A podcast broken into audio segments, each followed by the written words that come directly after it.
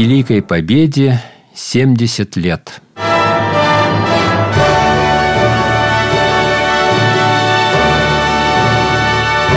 Слово «свидетель», о чем писали псковские газеты в 1945 году. У микрофона Владимир Толкачев и Оксана Другова. Сегодня мы продолжим путешествие во времени, спутниками которого станут псковские газеты памятного 1945 года. В Печорах прошел районный смотр художественной самодеятельности. Жюри особо отметило индивидуальные выступления товарищей Лебедева, Полякова, Мелихина и Орехова. Они удостоены денежных премий и выдвинуты для участия в областном конкурсе самодеятельного мастерства – об этом в одном из апрельских номеров 1945 года сообщает «Печорская правда». Необходимо начать работы по очистке города от грязи и мусора, пишет эта же газета. Наш город может и должен быть образцовым в Псковской области. Городской совет должен повсеместно вести борьбу с людьми, которые мешают благоустраивать город. Вот это кузнец! Так называется сообщение в Печорской правде. Читаем – в течение месяца с 27 марта по 27 апреля кузнец товарищ Удалов отремонтировал 57 плугов, 22 бороны, 7 телег, 4 сахи и 11 пружинных борон. Кроме того, он подковал свыше 50 лошадей. По товарищу Удалову должны равняться все кузнецы нашего района. Ни один председатель сельского совета не позаботился о том, чтобы выписать газеты и журналы для общего пользования в массах сообщает «Печорская правда». Периодическая печать доставляется подписчикам с опозданием на 3-4 дня. Недостатки в деле реализации и использования газет и журналов, скрытые проверкой молодых районных активистов, должны быть немедленно ликвидированы. Трудящиеся города и района хотят повсеместно узнавать о блестящих победах Красной Армии и войск союзников над бандами гитлеровской Германии. Когда работают руки и не работает голова. Так называется материал в Печорской районной газете под рубрикой «Маленький фильетон». Его героем оказалась руководитель отдела жилищного хозяйства Печорского горсовета Абрамова.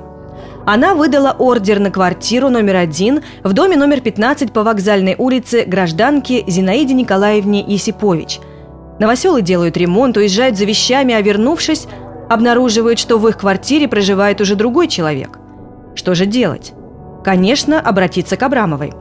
Ну а та ответила, «Я забыла, что раньше выписала ордер на эту квартиру другому человеку». «Дело, конечно, не в забывчивости», — говорит фильетонист. «Такие факты не единичны. Дело в том, что Абрамова халатно относится к своим обязанностям, делает грубые ошибки, любит поиздеваться над людьми. Руки у Абрамовой работают, да еще как, цитирую я газету. А вот голова не работает. И нельзя сказать, что голова не на месте. Нет, сама Абрамова не на месте. А теперь обратимся к публикациям газеты «Дновец». В одном из апрельских номеров читаем. Радостно встретили сообщение Совинформбюро о вторжении наших войск в столицу Германии Берлин рабочие и служащие 32-й дистанции пути. Вечером после работы люди собрались группами и взволнованно обсуждали это важное событие. Через некоторое время собралось более ста человек и возник митинг. Мастер-путеец товарищ Иванов в своем выступлении заявил – в ответ на эту замечательную победу наших войск мы, путейцы Дновского узла, обещаем работать еще больше и лучше. Не пожалеем ни сил, ни труда, чтобы Красная Армия под водительством великого маршала Советского Союза товарища Сталина быстрее добила врага.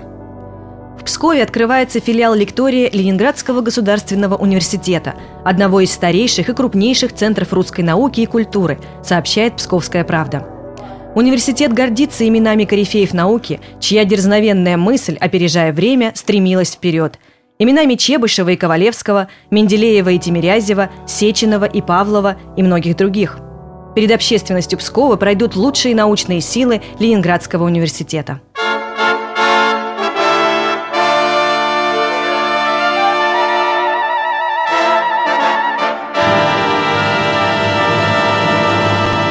Великой Победе 70 лет.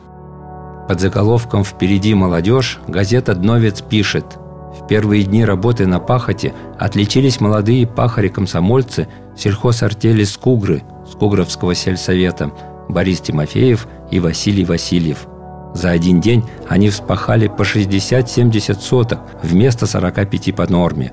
Комсомолец Иван Булкин, колхоз «Заможки» Заможского сельсовета за два дня вспахал 80 соток.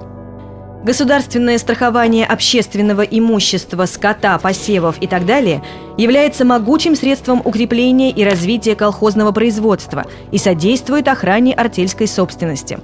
Хорошо понимая это, правление колхоза Краснодубье Порховского района застраховало все колхозное имущество, посевы и скот и призывает руководителей всех колхозов последовать его примеру. Такое обращение в областной газете опубликовано от имени председателя колхоза «Краснодубье», депутата Верховного Совета СССР товарища Таппо. Поздравляю вас с наступлением второго весеннего сева на земле, свободной от фашистской нечисти, пишет в редакцию Дновской газеты кавалер Ордена Славы Третьей степени, гвардии сержант Иван Петров. «Мы, советские воины, шагаем сейчас по немецкой земле», – пишет он землякам – Ступили мы на землю врага не только за тем, чтобы пройти по ней парадным маршем, но и для того, чтобы расплатиться с кровожадным фашистским зверем за все. За растерзанный шелковый колос, что тем летом расцвел на беду, за ребенка умолкнувший голос, мы врага призываем к суду. За Невы обогренные воды, за поникшие ветви аллей, за великое горе народа, ты заплатишь нам кровью, злодей – ни в одной потаенной берлоге нет спасения бешеным псам. Суд идет справедливый и строгий.